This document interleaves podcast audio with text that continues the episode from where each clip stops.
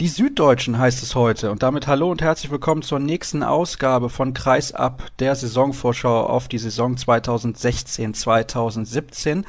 Heute sprechen wir über Stuttgart. Ja, so heißen sie tatsächlich. Jahrelang hießen sie TV Bittenfeld und jetzt heißen sie seit der letzten Spielzeit ja TVB 1898 Stuttgart. Wir sprechen über Balingen-Waldstätten und über den Aufsteiger, den HCR Lang. Aufsteiger, das war ja in der letzten Saison der TVB und bereits damals habe ich mit einem Kollegen gesprochen, der auch jetzt wieder in der Leitung ist von der Weiblinger Kreiszeitung, Thomas Wagner. Hallo Thomas. Hallo Sascha. Ja, es war eine sehr, sehr interessante Saison, fand ich, für den TVB in der letzten Spielzeit. Der Klassenerhalt ist geschafft worden. Du hattest vor der Saison gesagt, wenn alles zusammenpasst, kann es passieren. Und es hat im Prinzip alles zusammengepasst. Ne? Es war knapp am Ende, aber die Mannschaft hat sich zusammengerissen und am Ende Platz 15 erreicht. Ja, also der Klassenverbleib, klar, das war das größte Ziel. Das hat der TVB geschafft. Aber die Verantwortlichen wussten natürlich, dass es mit viel Glück verbunden war hatte ich mitgekriegt, also durch die Insolvenz äh, des HSV ist der TVP im Prinzip ja drin geblieben. Nur 14 Punkte, das war dann schon ernüchternd und das war in der Analyse dann auch ein großes Thema. Wo lagen denn die größten Probleme deiner Meinung nach? Denn 14 Punkte, du hast es jetzt gerade gesagt, das sind tatsächlich nicht sonderlich viele. Ja, also die Saison hat eigentlich ganz gut angefangen. Zwar nicht mit der Punktausbeute, mit der erhofften, aber der TVP hat immer ganz gut mitgespielt hatte schon im ersten Spiel äh, angefangen mit einem Tor verloren gegen Wetzlar. Wie gesagt, die Punkte waren nicht da, aber der TVB war im Prinzip konkurrenzfähig. Äh, sein Problem von Anfang an war, dass er nicht konstant war über 60 Minuten. Und so hat er die, die äh, Punkte einfach oft verloren. Dann äh, am Ende von der Saison, von der Hinrunde stand er mit 9 zu 25 Punkten ordentlich da. Und nach der EM-Pause gab es ja die zwei wichtigen Spiele gegen den BHC und Lemgo, die beide gewonnen wurden. Und dann gab es ja noch die Verpflichtung von Yogi Bitter. Vielleicht hat es ein bisschen den Blick getrübt. Danach ging jedenfalls fast gar nichts mehr. Am Ende standen 1 zu 21 Punkte und der TVB hat sich mehr oder weniger ins Ziel gerettet. Aber wie gesagt, äh, auch aufgrund der Schwäche von Lübecke und Eisenach. Jetzt hast du gerade Yogi Bitter und diese Nachverpflichtung schon angesprochen. Im Prinzip hat man ja doppelt davon profitiert, dass der HSV die Lizenz nicht bekommen hat, beziehungsweise während der Saison auf Wiedersehen sagen musste. Hat denn Yogi Bitter selbst die Erwartungen erfüllt, mal abgesehen davon, dass man dann am Ende nur 1 zu 21 Punkte geholt hat? Denke ich auf jeden Fall. Also ganz am Anfang gleich im ersten Spiel hat er ganz stark gehalten und war mitverantwortlich, dass die Punkte da geblieben sind nicht nur sportlich, sondern von seiner Art hat er sehr viel beigetragen. Der ist schon ein sehr umgänglicher Typ und sehr, sehr offen, emotional. Das hat ein bisschen gefällt auch in Bittenfeld. Der ein bisschen Power rein, ein bisschen Emotionen. Und äh, er ist auch sehr gut angekommen beim Publikum. Also das war auf jeden Fall eine gute Verpflichtung. Dass er alleine das nicht richten kann, ist natürlich auch klar. Das weiß ja jeder, dass ein Torhüter auf seine Abwehr angewiesen ist. Jetzt hat man sich dann trotzdem gegen Ende der vergangenen Spielzeit dazu entschieden, den Trainer zu wechseln. Vielleicht kannst du zu dieser Personalie ein bisschen was sagen. Warum hat man das getan und wer wird der Nachfolger? Denn das ist kein Unbekannter. Ja, also offiziell war der Trainer eigentlich nicht, stand dann eigentlich nicht zur Debatte, nur die, wie gesagt, die, die, die schwache Rückrunde mit den 1 zu 21 Punkten hat den Verantwortlichen dann doch zu, zu denken gegeben. Der Hauptvorwurf von Thomas König war, dass er die, die Mannschaft und die Spieler nicht weiterentwickelt habe. Das ist natürlich von außen schwer zu beurteilen, inwieweit tatsächlich da noch Potenzial da war. Jedenfalls ähm, haben die Verantwortlichen gespürt oder waren der Meinung, dass es äh, dass neuer Impuls gesetzt werden sollte. Und da haben sie sich dann äh, nach einem anderen Trainer umgeguckt und der Name Markus Bauer, der kursierte ja schon, bevor die äh, Runde zu Ende war. Ja, und den haben sie dann tatsächlich gekriegt. Wobei das ja noch mit Schwierigkeiten verbunden war. Das weiß ja wahrscheinlich jeder. Ja, er ist ja auch noch Trainer gewesen bei den DHB-Junioren. Das ist auch so eine Geschichte. Er genau. ist gar nah an der Heimat und er kommt da, glaube ich, aus der Nähe von Schaffhausen, zwar von der deutschen Seite, aber da am Bodensee ist er beheimatet und deswegen ist das für ihn relativ wichtig. Da muss ich jetzt mal dazu sagen, Markus Bauer hat bei den Kadetten Schaffhausen sicherlich gute Arbeit geleistet. Ich glaube, auch bei der deutschen Junioren-Nationalmannschaft hat er gute Arbeit geleistet, aber in der Bundesliga, sowohl beim TBV Lemgo als auch beim TUS in Lübecke, konnte er bisher nicht als Trainer überzeugen. Was erwartest du persönlich dir von ihm? Also der Geschäftsführer Jürgen Schweiger hat ja sehr um ihn gekämpft. Es war nicht ganz einfach, ihn äh, loszureißen. Er ist in der äh, Nationalmannschaft und er war ja dann in der Vorbereitung auch nicht dabei, zu großen Teilen beim TVB, weil er ja noch in Dänemark war mit den Junioren. Also da sieht man schon, dass die Bittenfelder zumindest mal sehr viel von ihm erwarten. von außen schwer zu beurteilen. Ich denke, als Typ passt er auf jeden Fall sehr gut rein. Er kennt ja auch einige Spieler. Mit dem Yogi Bitter hat er zusammengespielt, mit dem Mimi Groß, beides ja Weltmeister. Er kennt also die Achse sozusagen. Und von dieser Achse, denke ich, verspricht sich denn der TVB einiges. In der vergangenen Saison haben natürlich aber auch ein paar Sachen gut geklappt, weil du eben gesagt hast, diese 1 zu 21 Punkte, die haben die Saison ja, ich will nicht sagen kaputt gemacht, aber da ist man schon mit einem schlechten Gefühl dann aus der Saison rausgegangen. Was hat denn gut funktioniert beim TVB? Also auf jeden Fall denke ich, die Fans haben den TVB oder den TVB 18 Stuttgart sehr gut ähm, angenommen. Also von 17 Heimspielen waren 16 ausverkauft. Die Euphorie war riesig in Stuttgart. Und wie gesagt, der Kampfgeist war ja auch immer da und sie haben sich an, an seltenen Spielen irgendwie abschlachten lassen. Also von daher war es jetzt ja keine katastrophale Saison, aber wie gesagt mit, mit Abstrichen zu beurteilen dann. Ich glaube, wenn ich mich nicht vertue, es wurde sogar jetzt ein neuer Dauerkartenrekord aufgestellt und man hat sich dazu entschieden, in zwei, drei Spielen mehr in die Porsche Arena zu gehen. Ist das so korrekt? Erstes ist korrekt, also die letztes Jahr waren es 1500 Dauerkarten, jetzt sind es knapp 2000. Der Umzug oder die, die Austragung von den Spielen bleibt im Prinzip jetzt gleich in dieser Saison auf jeden Fall. Also es werden jetzt in der Hinrunde vier Spiele in der Porsche Arena in der größeren ausgetragen. Und die Rückrunde steht dann noch nicht fest, aber das wird ungefähr gleich sein. Natürlich wird, ist das auch ein Punkt, der dann in Zukunft, denke ich, angegangen werden muss mit der, zusammen mit der, mit der Stadt Stuttgart, dass die kleine Halle im Prinzip dann kaum mehr ausreicht, weil die im Prinzip mit den Dauerkarten ja schon abgedeckt ist. Ja, ich glaube, da passen gerade so viele rein, wie rein müssen, offiziell. Ja. Und äh, auf der einen Seite wurde noch so eine künstliche Reihe davor gestellt, weil man ja genau. sieben Reihen braucht auf jeder Seite. Und mhm. da waren es nur sechs, ein bisschen ärgerlich, weil es eigentlich eine ganz, ganz schöne Halle ist. Ich war leider selber noch nicht da, aber was man so auf den Bildern gesehen hat, scheint das auch eine tolle Atmosphäre dort zu sein. Also die Zuschauer tragen den Verein auch ein bisschen mit. Kann man das so sagen? Auf jeden Fall. Also vor allem die kleine Halle ist, obwohl die ja nur ein Drittel so groß ist wie die Porsche Arena, finde ich von der Stimmung fast noch besser als die Porsche Arena, weil sie relativ äh, nieder ist. Und wenn die voll ist, ist tolle Stimmung, also keine Frage. Aber wie gesagt, das geht dann einfach nicht von der Kapazität her. Und die Fans, habe ich ja vorher schon erwähnt, die haben den TVB auf jeden Fall ganz toll angenommen. Also da ist die Euphorie im Umfeld schon riesengroß. Natürlich auch durch die Namen, die jetzt hier in Bittenfeld oder in Stuttgart äh, sind, die reizen natürlich auch ein Spiel hinzugucken. Jetzt hast du eben auf meine Frage, was denn gut funktioniert hat in der vergangenen Saison, etwas genannt, was nicht aus dem sportlichen Bereich kommt. Heißt das, das hat sportlich eigentlich gar nicht so funktioniert, wie man sich das vorgestellt hat, trotz Klassenerhalt? Oder gab es da zumindest noch ein paar Punkte, wo du sagst, ja, das war zum Beispiel ein Spieler, dem hätte ich das gar nicht zugetraut, dass er so eine gute Saison spielt oder hier oder da, da hat was sehr gut funktioniert? Also sehr überraschend war, denke ich, weil mit der Hinrunde Simon Baumgarten, der Kreisläufer, der hat eine überragende Saison gespielt, dann, dann ist die Hinrunde. Da war ja eigentlich der Neuzugang Theo Soric eher als Nummer eins eingeblendet, aber der hat eigentlich im Prinzip keine Chance gehabt gegen, gegen Baumgarten. Michael Schweig hat halt auch eine starke Saison gespielt, allerdings war er dann von Verletzungspech geplagt. Das hat sich sowieso so ein bisschen durchgezogen und hat dann ja, das Spiel vom TVB immer so ein bisschen gestört. Also das, dieses Problem wird er auch dieses Jahr haben, denke ich, dass einfach die, die Breite vom Kader vielleicht das Problem werden kann. Dass wichtige Spieler nicht also nur schwer ersetzt werden können. Dann schauen wir doch mal auf die Zugänge und die Abgänge, wie der Kader so aufgestellt ist des TVB in der neuen Spielzeit. Wir haben einmal bei den Abgängen Michael Spatz, ich glaube, der wurde mit Bobby Schagen aus Lübeck einigermaßen adäquat ersetzt, wobei Michael Spatz ja nicht nur ein sicherer 7-Meter-Schütze war, sondern einfach generell ein Spieler mit sehr, sehr viel Erfahrung, ein sehr zuverlässiger Spieler. Das stimmt, genau, du sagst das Richtige. Und er war dann auch, ähnlich wie Yogi Bitter, der war sofort ein Publikumsliebling. Er hat auch die, die Fans mitgenommen. Sehr sympathischer Spieler, war ganz nah an, an den Fans drin, was den Schwaben ja immer ganz wichtig ist.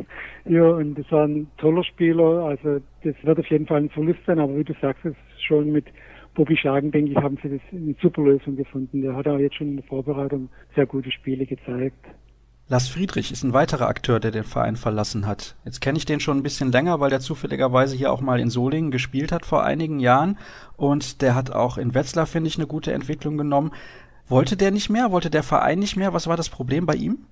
Er wollte auf jeden Fall. Das war von einem Abgang, denke ich mal, eine Personalie, die nicht allen geschmeckt hat, aber im Umfeld, er war auch ein sehr beliebter und integrierter Spieler, obwohl er nicht aus der Gegend hier kommt, aber der hat sich sehr wohl gefühlt.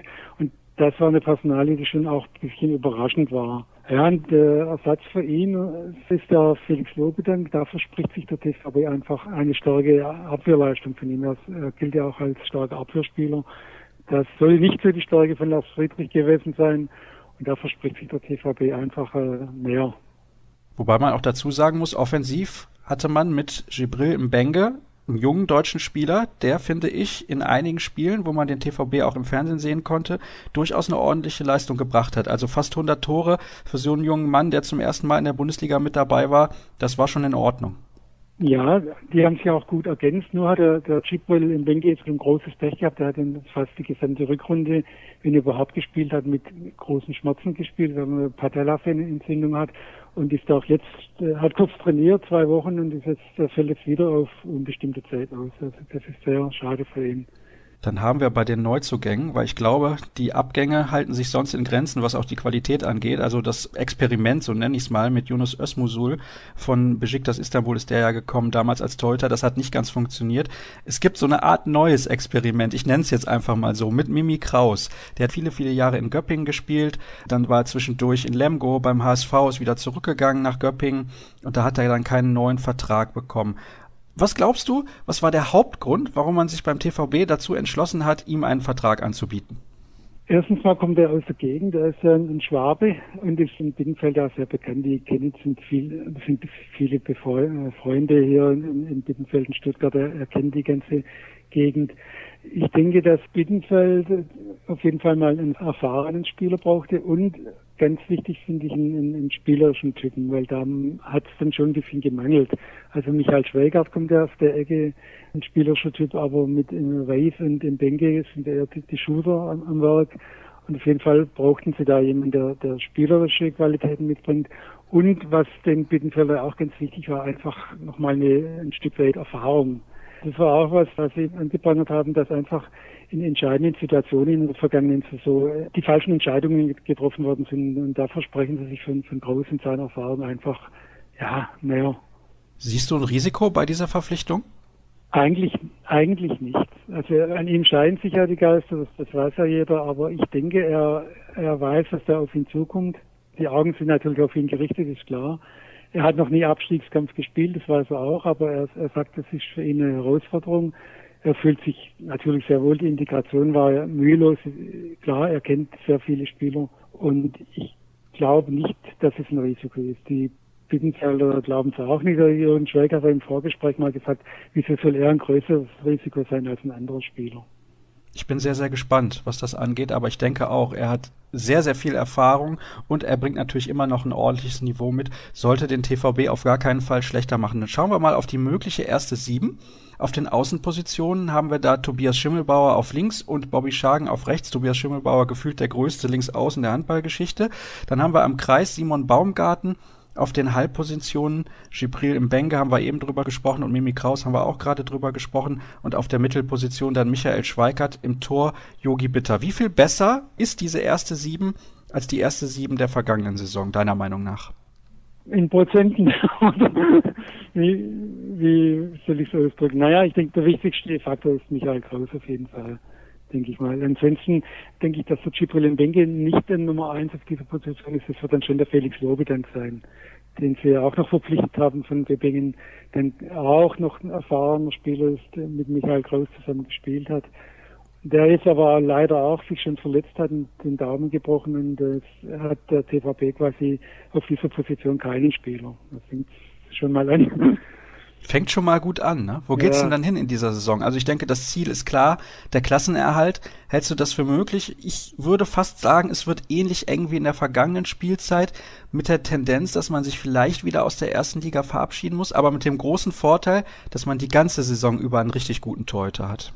Da pflichte ich denke, dass es auf jeden Fall mindestens auch verschwierig wie vergangene Saison, weil es diese Mannschaften wie Lippige und Eisnach, denke ich, nicht mehr geben, weil die Aufsteiger einfach zu stark sind. Andererseits liegen die Hoffnung schon auf Bitter und auch auf, auf Kraus und auf eine halbwegs verletzungsfreie Saison. Und dann, denke ich, können sie es schon schaffen, also drei Mannschaften hinter sich zu lassen. Aber es wird ähnlich schwierig wie vergangene Saison, denke ich auch. Also ist dein Tipp, ich höre es so leicht raus, wieder Platz 15. Richtig. Gut, dann bin ich gespannt, ob es was wird in dieser Spielzeit mit dem Klassenerhalt. Es wird eine enge Kiste, das können wir auf jeden Fall festhalten, aber ein sehr, sehr interessantes Projekt, eine spannende Mannschaft, jetzt nochmal mit viel Erfahrung dazugeholt und mit zwei, drei jungen Akteuren, die auf jeden Fall auch sehr viel Spaß machen. Und die Euphorie, das hat Thomas ja eben gesagt und ihr habt es gehört, die ist auf jeden Fall vorhanden da in Stuttgart und ich denke, wenn dieses Jahr der Klassenerhalt geschaffen wird, dann sollte es vielleicht auch möglich sein, sich in den nächsten Jahren in der DKB Handball Bundesliga zu etablieren. Dann bedanke ich mich recht herzlich bei dir, Thomas, und wir machen die erste kurze Pause in der heutigen Sendung und sprechen dann gleich über den HCR lang. Ich hatte es ja eben bereits angekündigt, von Stuttgart geht es weiter nach Erlangen in unserer Sendung Die Süddeutschen und der großen Saisonvorschau von Kreis ab. Und Erlangen, das ist für die, die es nicht wissen, im Prinzip ja sowas wie Nürnberg. Ein paar Minuten, ein paar Kilometer liegen nur dazwischen und deswegen spielt der HC Erlangen nicht mehr in der kleinen Karl-Heinz-Hirsemann-Halle, sondern mittlerweile in der großen Nürnberger Arena. Deswegen habe ich nicht wie vor zwei Jahren noch eine Expertin der Erlangener Nachrichten bei uns in der Sendung, sondern einen Redakteur der Nürnberger Nachrichten, nämlich Christoph Behne. Schönen guten Tag nach Nürnberg. Hallo. Hallo, servus. Ja, ist das so, dass der HC Erlangen eigentlich mittlerweile ein Nürnberger Verein ist? Kann man das so sagen? Ja, ganz so sagen kann man es, denke ich, nicht. Also ähm, der HC Erlangen heißt ja auch noch HC Erlangen. Es gibt auch von Seiten der Vorstandschaft überhaupt keine Bestrebungen, den Namen zu ändern in einen HC Metropolregion oder irgendwas dergleichen. Der Verein versteht sich natürlich noch als Erlanger Verein. Er trainiert in Erlangen, er hat seine, seine Geschäftsräume in Erlangen. Ähm, wie gesagt, einzig die Heimspiele, die bestreitet er nicht in der Hirsemann-Halle, sondern eben aus Kapazitätsgründen in der Nürnberger Arena. Hat sich das trotzdem gelohnt, dieser Umzug nach Nürnberg, jetzt mal abgesehen von den Zuschauerzahlen, die ja auch in der zweiten Liga relativ gut gewesen sind, was die Sponsoren zum Beispiel angeht? Denn klar, Erlangen ist auch keine arme Stadt, aber wenn man dauerhaft Erstliga-Handball spielen möchte, dann kann man den einen oder anderen Nürnberger Sponsor, glaube ich, schon ganz gut vertragen. Ja, vor allen Dingen natürlich die Präsentation der Sponsoren ist eine ganz andere, als es in Erlangen möglich war. Man hat in der Nürnberger Arena ja VIP-Räume und Bewirtungsmöglichkeiten, deutlich komfortablere Tribünensituation. Was in Erlangen ein bisschen das Problem war, war die geringe Zuschauerkapazität, wie du schon gesagt hast. Wir haben ja nur 1250 Menschen gehabt, die da reingepasst haben.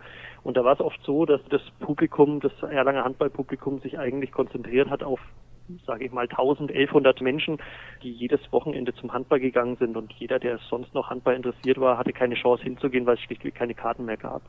Ähm, das hat sich jetzt in Nürnberg natürlich deutlich geändert. Die Kapazität liegt jetzt bei über 8000 Zuschauern und das merkt man in der ganzen Region. Es ist eine unglaubliche Euphorie entbrannt seit diesem ersten Aufstieg vor zwei Jahren. Diese Euphorie hat auch angehalten in der zweiten Liga. Wir haben gegen Essen sogar ausverkauftes Haus gehabt, über 8000 Zuschauer bei einem Zweitligaspiel. Das war sogar Rekord in Deutschland oder sogar Weltrekord, glaube ich, für ein Zweitligaspiel.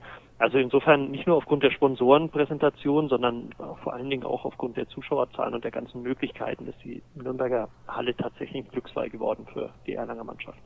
Wobei ich mag diese kleine Halle übrigens in Erlangen. Also ich bin da vor vielen Jahren mal gewesen, da gab es noch die HSG und die CSG Erlangen hieß das, glaube ich, damals. Also HG, HG genau, genau so ist richtig, ja. Und, genau, und christliche Sportgemeinschaft. Aus den beiden Vereinen ist ja letztlich auch der Fusionsverein HC Erlangen entstanden.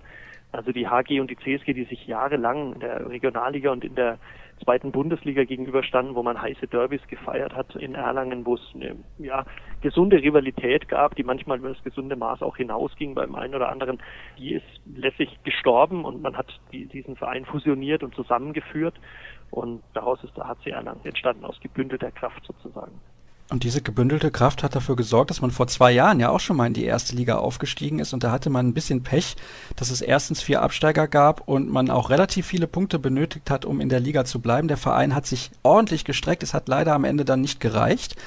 Aber es ist der sofortige Wiederaufstieg geworden. Warum hat es so gut geklappt, mit dem Ziel direkt wieder hochzukommen?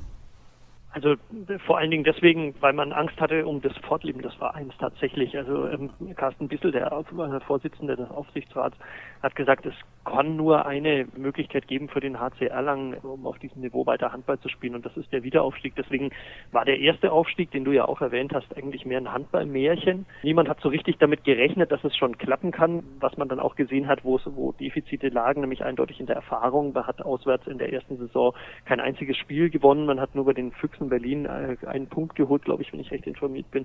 Sonst lief auswärts eigentlich bis auf eine knappe Niederlage in Kiel gar nichts zusammen. Deswegen auch der Abstieg. Jetzt der Wiederaufstieg war kein Märchen mehr, sondern ganz klar ein, eine Mission. Was anderes als diesen Aufstieg hätte es nicht geben dürfen. Und das ist letztlich ja auch gelungen. Da muss ich jetzt direkt mal nachhaken, was das angeht. Wir kommen auch gleich zum Sportlichen, liebe Hörer, das kann ich an der Stelle schon sagen und auch relativ intensiv. Stefan Adam, der Geschäftsführer, ist relativ spontan gegangen und hat den Verein verlassen in Richtung Düsseldorfer EG. Der kommt aus dem Rheinland, deswegen ist das durchaus schon nachvollziehbar. Das hatte also persönliche Gründe und nicht nur aufgrund der Aufgabe, aber natürlich die Düsseldorfer EG ist ja auch ein großer Verein in Deutschland, von daher sicherlich auch nachvollziehbar. Aber man weiß, er ist eng verknüpft mit dem Namen Brose und das ist in in seinem alten Verein, dem Bergischen AC, ein sehr, sehr großer Geldgeber gewesen, die teilweise bis zu 70, 75 Prozent des Etats gestemmt haben. Wie ist das denn in Erlangen? Muss man sich da Sorgen machen, jetzt wo Stefan Adam weggegangen ist? Nee, diesbezüglich glaube ich gar nicht. Es ist so, dass der HC Erlangen eigentlich ein anderes Konstrukt hat, glaube ich, als das beim Bergischen HC der Fall ist. Der HC Erlangen stützt sich nicht auf einen Großsponsor, sondern er verteilt sich auf viele kleinere Sponsoren und auch einige größere Sponsoren. Ein, ein, ein, einen einzigen Sponsor, von dem man abhängig ist, den gibt es beim HC Erlangen nicht. Das Budget ist zudem deutlich erhöht worden, also fast um eine Million Euro erhöht worden, jetzt auf etwas weniger auf als vier Millionen Euro. Der Spieleretat liegt in etwa etwas weniger als 2,5 Millionen Euro. Auch da ist der HC Erlangen gewachsen, natürlich auch dank Stefan Adam und der Sponsorenarbeit, die aber vor allen Dingen, glaube ich, durch Carsten Bissel, den, den Vorsitzenden des Aufsichtsrats, auch angetrieben wird.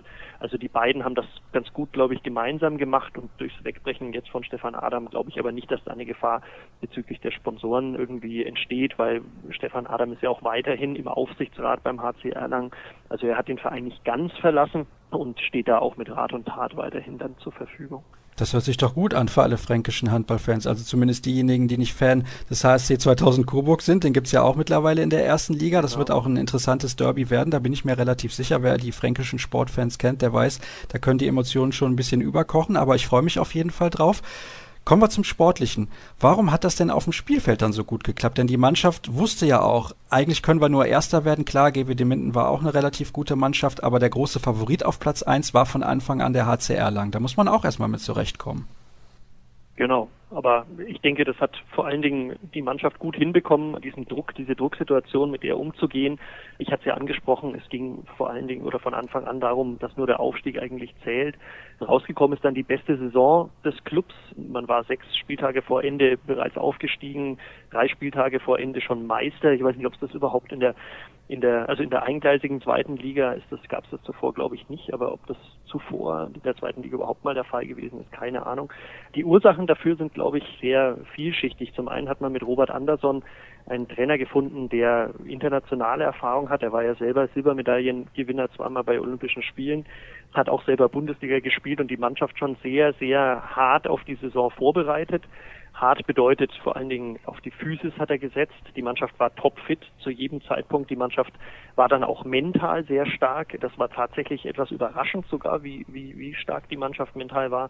Wenn man dran denkt, dass Pavel Horak sich ja nach wenigen Spielen, um den ja eigentlich die ganze Mannschaft aufgebaut wurde, das Zugpferd sich letztlich der, der tschechische Nationalspieler verletzt hat und die Mannschaft trotzdem in keinerlei Loch gefallen ist. Also wie man das bei vielen Topclubs ja öfters mal sieht, dass man nach einer gewissen Zeit in der Saison dann irgendwann mal ein Leistungstief hat, das hat er hat sehr lange nie bekommen. Und ich glaube, dass da große Arbeit von Robert Andersson dahinter steckt und natürlich auch von den Führungsspielern. Und da gibt's etliche mit Rang und Namen. Das muss man ja auch mal sagen. Also da sind einige, da würden sich andere Top-Clubs sogar die Finger nachlecken. Wenn ich da sehe auf links außen beispielsweise Martin Stranowski, der in seiner Vergangenheit schon beim FC Barcelona gespielt hat. Das sind ja nicht irgendwelche Akteure. Michael Haas ist neu dazugekommen, aber da sprechen wir gleich noch drüber. Auf dem Spielfeld, hast du gesagt, war die Mannschaft topfit. Offensive, Defensive, das hat eigentlich alles relativ gut geklappt. Also es gab im Prinzip nichts auszusetzen an der Spielzeit 15-16. Habe ich das jetzt richtig verstanden? Eigentlich nicht. Das einzige Manko war, wenn man wirklich das Haar in der Suppe suchen will, dass die Mannschaft manchmal sich schon zu sicher war. Also man hat gemerkt, wenn, wenn sie hoch in Führung lag, dass sie zu schnell vielleicht abgeschaltet hat das ein oder andere Mal und den Gegner dadurch unnötig nochmal rankommen hat lassen. Da lagen die meisten Probleme dann entweder in der unkonzentrierten äh, Angriffsformation, die, die einfach zu schnell abgeschlossen hat, so einfach abgeschlossen hat, nicht mehr hochkonzentriert war und genau das gleiche in der Deckung. Also und da hat Robert Andersson aber auch geschafft, die Mannschaft wieder so zu fokussieren, dass sie solche Phasen dann auch überstanden hat und das nie letztlich nach hinten losging, sondern die Mannschaft sich immer irgendwann wieder gefangen hat und letztlich ja dann auch meistens eigentlich siegreich dann vom Platz ging. Und er hat kein leichtes Erbe angetreten, denn Frank Bergemann, der mehrfach ja auch Trainer des HCR Langen gewesen ist, hatte da sehr viel Kredit bei den Fans, musste dann in der damaligen Erstligasaison vor zwei Jahren dann irgendwann den Hut nehmen. Viele haben gesagt, hm, warum das denn jetzt? Aber jetzt muss man sagen, es hat sich vielleicht dann doch ausgezahlt. Und du hast ja gerade auch geschildert, Robert Andersson scheint da sehr, sehr gute Arbeit zu machen. Schauen wir ein wenig auf den Kader. Es sind ein paar unbekanntere Namen gegangen. Und ja, ich sag mal, ein Christoph Nienhaus oder ein Danny Jotic, die werden jetzt nicht allzu vielen was sagen. Oliver Hess kennt man noch aus der ersten Erstligasaison des HCR Lang und man kennt natürlich auch den ehemaligen Nationalspieler Sebastian Preis. Der geht zu HF Springe, aber er hat gesagt, das hat auch private Gründe. Und Jan Stochel, der ist zurück in seine Heimat nach Tschechien gegangen. Wen von beiden wird der HCR lang mehr vermissen? Ich glaube fast keinen von beiden wirklich mehr, weil die Neuzugänge, was du ja auch schon angesprochen hattest, derart hochkarätig sind, dass man, glaube ich, diese beiden vor allen Dingen menschlich vermissen wird. Als Fan, als langjähriger Fan von Erlangen, beide waren ja, also Sebastian Preis, die Karriere begann ja in Erlangen ursprünglich und Jan Stochel war jetzt so viele Jahre dabei, dass die eigentlich so fest zum Inventar gehört haben, dass man eigentlich sich gedacht hat, die werden bestimmt ihre Karriere in Erlangen beenden. Ist jetzt nicht so gekommen, aber ich denke, mit den Neuzugängen, da tröstet einiges drüber hinweg, weil die sind ja wirklich hochkarätig geworden. Die sind hochkarätig und ich hatte es eben schon angedeutet, es gab schon sowieso einige Hochkaräter in diesem Kader. Ja, dann gucken wir mal, wer neu mit dabei ist. Da haben wir Uros Bundalo, der kommt aus Nantes, aus Frankreich, ist ein slowenischer Kreisläufer, hat sich, glaube ich, aber jetzt eine Verletzung zugezogen. Ist das nicht so, dass er tatsächlich sogar einen Kreuzbandriss hat und mehrere Monate ausfallen wird oder habe ich da was falsch gelesen? Nee, ist genau richtig. Zwei Wochen vor Saisonstart letztlich, glaube ich, war es hat er sich im Finale eines Vorbereitungsturniers das Kreuzband gerissen, wohl ohne Gegnereinwirkung. Ist da, hat eine, eine ganz normale Körpertäuschung gemacht. Trainer Robert Andersson meinte zu mir, das sah eigentlich gar nicht nach was Schlimm aus. Aber er hat dann sehr schnell gesagt, dass er sehr massive Schmerzen hat im, im, im Knie und dann leider haben die Untersuchungen dann auch das Schlimmstmögliche tatsächlich bestätigt. Also er wird komplett ausfallen für die Saison oder zumindest für lange weite Teile der Saison. Dafür hat der HCE aber recht schnell auch Ersatz gefunden und zwar mit Stanko Sabic, den sie von RK Zagreb geholt haben. Kreisläufer, der schon in der ersten Bundesliga-Saison auch für Erlangen gespielt hat. Der kam damals für Sebastian Preis oder um Sebastian Preis zu unterstützen. Das war ja da, damals der einzige Kreisläufer. Und es lief eigentlich ein bisschen holprig an damals, aber Savic hat sich dann sehr schnell, sehr positiv entwickelt und dann ausgerechnet sich den Knöchel gebrochen beim Heimspiel in Nürnberg gegen Melsungen war das, glaube ich. Das heißt, er hat nur zehn Spiele gemacht für Erlangen und war dann eigentlich nur in der Reha und ist am Ende der Saison, als der HC dann abgestiegen ist, wieder weitergezogen Richtung Zagreb. Den haben sie jetzt zurückgeholt. Das ist natürlich positiv, wenn er das Umfeld schon kennt und vielleicht auch ein bisschen schon Sprachkenntnisse erworben hat bei seinem ersten Aufenthalt hier in Nürnberg. Ein bisschen Sprachkenntnisse hat auf jeden Fall auch Isaias Guardiola. Das ist der Bruder von dem Guardiola-Abwehrchef des genau. deutschen Meisters, der Rhein-Neckar-Löwen. Also der bringt auch ein bisschen Qualität mit. Der kommt aus Westbrem auch keine Mannschaft, wo man sagt, ja, die haben nur so einen so Spieler nebenbei im Kader, sondern da muss man auch schon ein bisschen was können, damit man da überhaupt ein Angebot bekommt. Auch das spricht für ordentlich Qualität und ich nehme mal an, dass der so den Abwehrchef machen soll, wahrscheinlich im Verbund ein bisschen mit Michael Haas. Davon gehe ich auch aus. Also gerade das Deckungszentrum vergangener Saison war ja manchmal, ich habe es angesprochen, etwas löchrig. Da hat man sich eigentlich auch mehr erhofft gehabt von Sebastian Preis, der aber oftmals ausgefallen ist mit, mit Verletzungen, mit kleineren Verletzungen, Verschleiß. Äh, sein Körper ist ja lang genug jetzt auch im, im Welthandball vertreten gewesen. Da erhofft man sich natürlich viel von Guardiola und von Haas, genau, ganz richtig. Dann haben wir noch einen Rückkehrer, Nikolas Katziganis vom THW Kiel. Der bildet dann ein Duo zusammen mit Mario Hunstock. Das finde ich extrem gut, gerade für einen Aufsteiger. Das ist ein sehr, sehr hochwertiges Duo. Man weiß, zu was Katzigianis in der Lage ist. Auch damals in der Saison schon, in der ersten Erstligasaison des HCR Lang und Mario Hunstock, finde ich, ist ein Torhüter, der immer so inzwischen Nummer eins und Nummer zwei irgendwie wandelt, aber zumindest ein sehr, sehr verlässlicher und solider Torhüter auch als Nummer zwei. Als so einer hat er sich auf jeden Fall bewiesen in der zweiten Liga, hat für mich mit zu den besten Torhütern der, der zweiten Liga gezählt, definitiv. Jetzt ist es tatsächlich so, dass die sich gut ergänzen können, eventuell. Das hofft man natürlich. Katzianis wurde ja sehr zeitig schon vorgestellt als Rückkehrer nach Erlangen. Das war eine ganz große Veranstaltung in Erlangen, weil er ja hier auch so ein großer Publikumsliebling war im ersten Bundesliga-Jahr. Er sagt auch selber, er hat hier eine zweite Heimat gefunden und freut sich, freut sich wieder hier zu sein.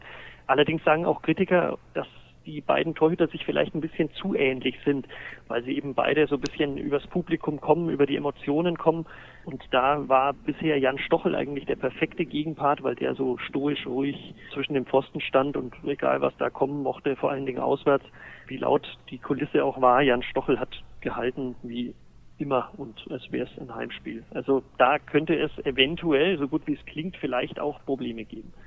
Über den letzten Neuzugang in der Liste haben wir eben schon ein bisschen gesprochen, über Michael Haas. Der bringt sehr, sehr viel Qualität mit. Ich hatte am Rande des DHB-Pokalgewinns des SC Magdeburg mit ihm noch die Gelegenheit, ein bisschen über seinen Wechsel nach Erlangen zu sprechen. Und er hat gesagt, das ist zum jetzigen Zeitpunkt in meiner Karriere genau der richtige Schritt. Vor allem ist es meiner Meinung nach auch genau der richtige Spielertyp für den HC Erlangen. Jemand mit sehr, sehr viel Erfahrung, der das Spiel gut versteht, der das Spiel gut lesen und leiten kann.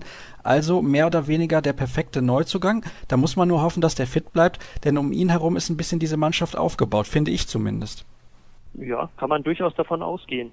Also das Problem oder, oder worauf sich Michael Haas freut, hat er auch mir gegenüber gesagt, ist, dass er endlich wieder auch im Angriff die Fäden ziehen kann. Das war ja in Magdeburg im vergangenen Jahr nicht mehr so. Da hat er vor allen Dingen Abwehr gespielt, was dem HCI natürlich jetzt auch sehr zugute kommt. Aber vor allen Dingen auch soll er auch im Training sehr vor Spielfreude recht, regelrecht strotzen gute Ideen haben und dass das, das Ganze, so drückt Robert Andersson aus, dieses ohnehin hohe Niveau, das sie als Zweitligist schon hat oder für einen Zweitligisten im vergangenen Jahr nochmal deutlich nach oben heben. Und ich glaube, das wird auch nötig sein, um in der ersten Liga zu bestehen, weil das ist ja doch ein großer Schritt, das hat man im ersten Jahr gesehen, zwischen zweiter Liga und Bundesliga. Schauen wir auf eine mögliche erste Sieben. Bundalo am Kreis ist natürlich jetzt raus, haben wir eben schon gesagt. Der zweite Kreisläufer, der da in Frage kommt, ist dann noch Jonas Tümmler.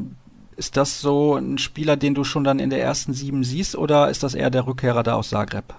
Ich denke, dass die beiden sich ganz gut ergänzen werden, dass da mal der eine und mal der andere anfängt. Ich glaube, die sind sehr unterschiedliche Kreisläufer. Stabic ist aufgrund seiner Größe auch mit knapp über zwei Metern einer, den man hoch auch anspielen kann, der auch für Platz sorgt da vorne. Tümmler ist mehr so ein kleiner Wusler. Also ich denke, die, die sind von ihren Spielertypen so sehr unterschiedlich, dass man da auch gut die Möglichkeit hat, als Trainer je nach Deckung und je nach Gegner da einen, einen, einen zu favorisieren, den man dann in diese Deckung reinstellt. Also ich denke, dass die so ungefähr gleich viele Spielanteile bekommen werden. Auf den Außenpositionen links Martin Stranowski und rechts Ole Ramel, das ist eines der besseren Duos in der ersten Liga, das finde ich auf jeden Fall. Über Haas auf Rückraum Mitte und Katzegianis im Tor haben wir eben schon gesprochen, deswegen springen wir da mal ein bisschen drüber. Dann haben wir noch Nikolai Link im linken Rückraum, der hat in der zweiten Liga tatsächlich den Sprung in die Nationalmannschaft geschafft, auch wenn es für ihn natürlich da sehr schwer wird, auf Dauer auch Fuß zu fassen, aber trotzdem, ein bisschen Qualität muss er dann ja auch mitbringen, wenn jemand wie Dago Sigurdsson ihn einlädt. Und dann haben wir auf der halbrechten Position hier noch aufgelistet Johannes Bayer, das ist ich will nicht sagen Eigengewächs, aber jemand aus der Region, der kommt vom Post SV Nürnberg, das mögen die Leute ja, aber er ist noch relativ jung, er ist 21 Jahre alt und ich sehe nicht so viele Alternativen im Kader auf der Position. Ist das ein bisschen die Achillesferse, diese Position da auf halb rechts? Ja, glaube ich eigentlich nicht. Also wir haben da Nikolai Teilinger ja noch stehen, der immerhin im B-Nationalkader ist, der, der auch über diese Position kommen kann.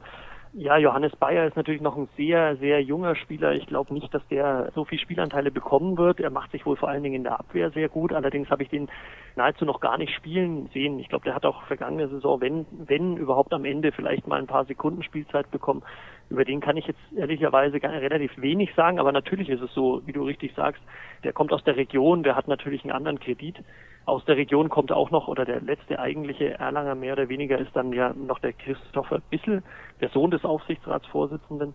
Also die beiden, das sind so die, die so ein bisschen diesen alten Erlanger Geist auch ein bisschen hochleben lassen sollen oder diesen Geist der Region, weil der HC ja doch ja sehr lange damit damit wirklich offensiv umgegangen ist, dass er ja auch die Spieler hier aus der Region, die Studenten aus Erlangen ähm, bei sich spielen lässt. Und das sind so die beiden, die das ein bisschen hochhalten sollen.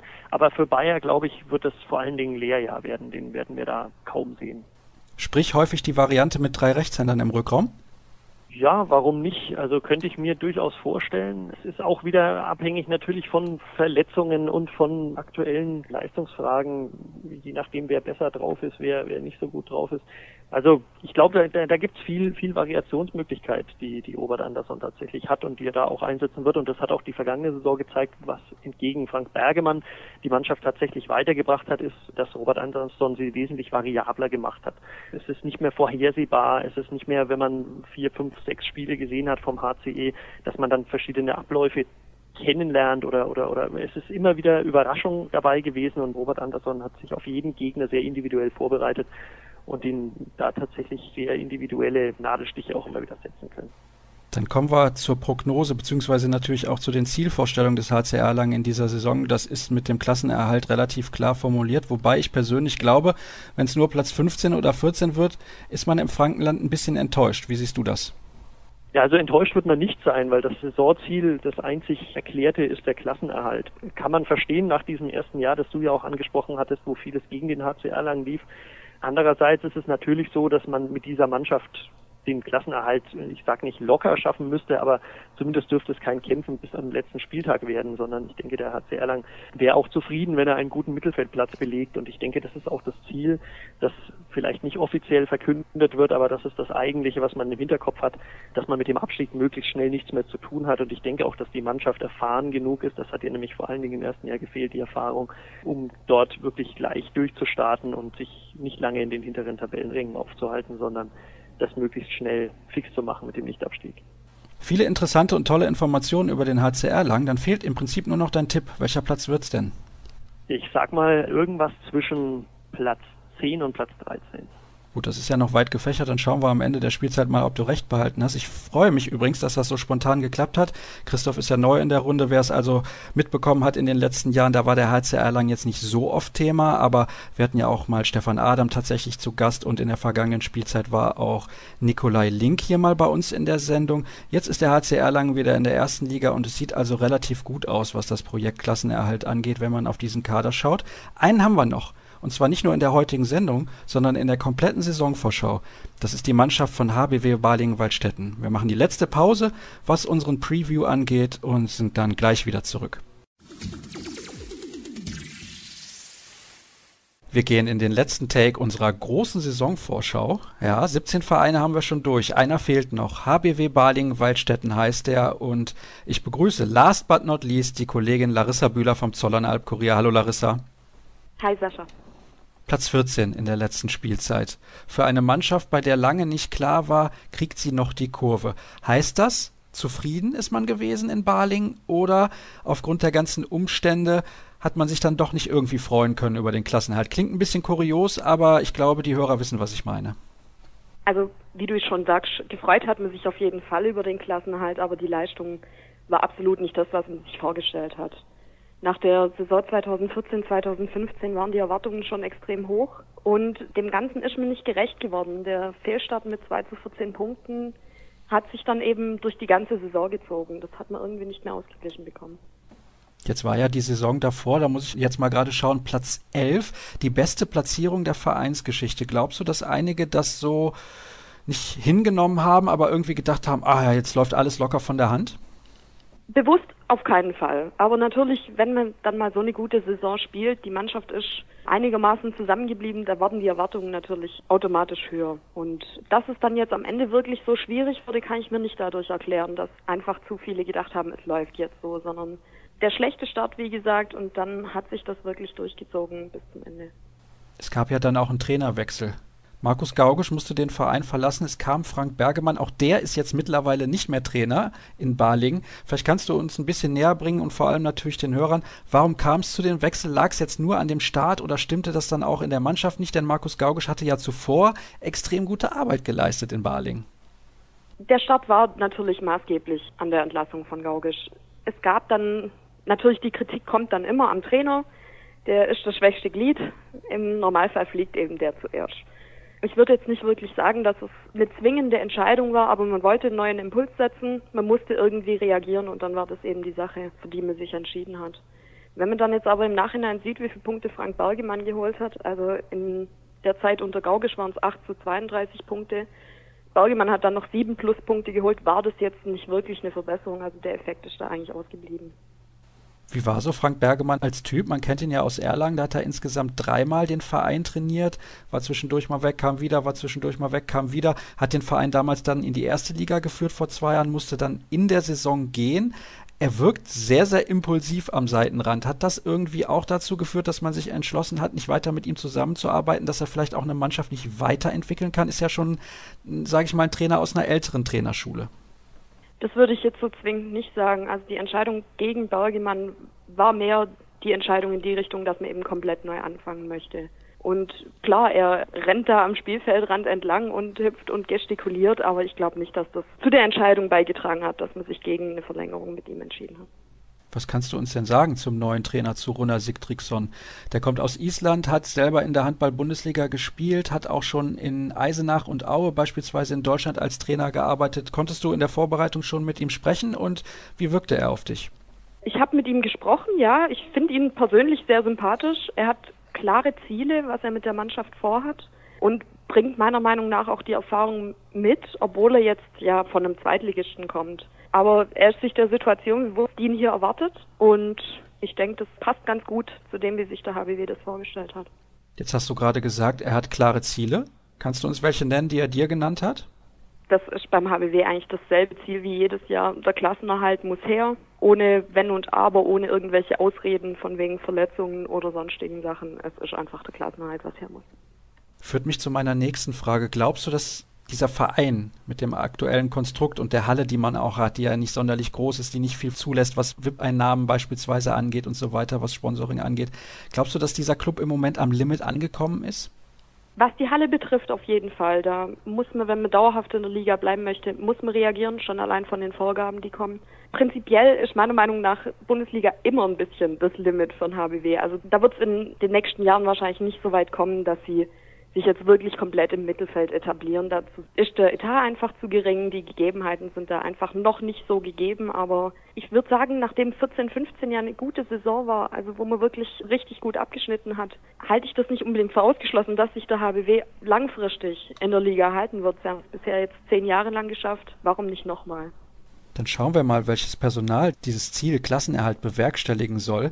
Es gab einige Veränderungen in der Mannschaft. Zunächst blicken wir auf die Akteure, die den Club verlassen haben. Da sind nämlich prominente Namen mit dabei, wie zum Beispiel Fabian Böhm, wie Olivier Neokas. Dann haben wir noch Alexandros Vasilakis, Christoph Teuerkauf ist nicht mehr mit dabei. Und dann auch so Akteure wie Niklas Ruß oder Manuel Friedsch, die natürlich nicht so eine große Rolle gespielt haben.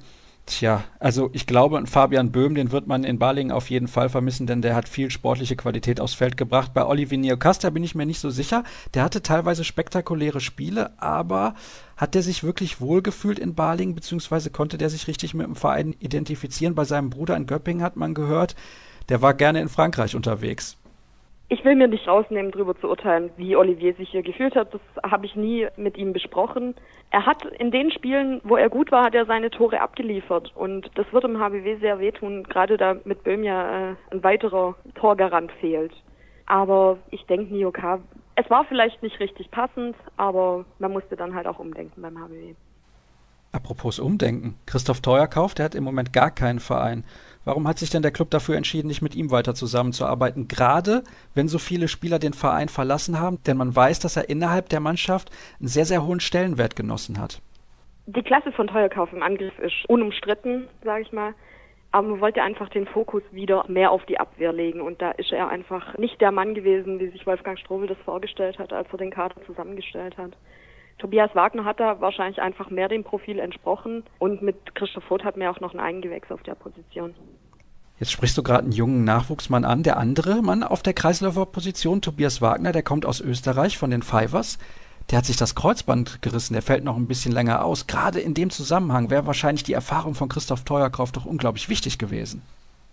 Christoph Voth spielt in der Abwehr mittlerweile eine super Rolle. Auch Sigtriksson ist da sehr mit ihm zufrieden, was er da macht. Und ich sage jetzt mal, im Dezember will Wagner wieder einsteigen. Und das kann man bis dahin auch zumindest in der Abwehr so lösen, dass da Voth das alleine macht. Na gut, also ein etwas dünn besetzter Kader, zumindest auf dieser Position. Schauen wir auf die Spieler, die sonst noch dazugekommen sind. Lars Friedrich kommt aus Stuttgart. Den kennt man, der hat in der Bundesliga schon bei ein paar Vereinen gespielt, zum Beispiel in Wetzlar oder beim Bergischen HC Dann haben wir noch Matthias Flor, auch den kennen wir aus der Bundesliga, der kam aus Dänemark, hat da kurz gespielt bei Skjern und natürlich vorher beim HSV. Pascal Hens, der Weltmeister von 2007, auch der kam aus Dänemark früher beim HSV.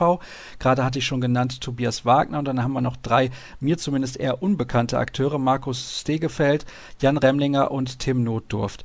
Einen habe ich natürlich noch vergessen.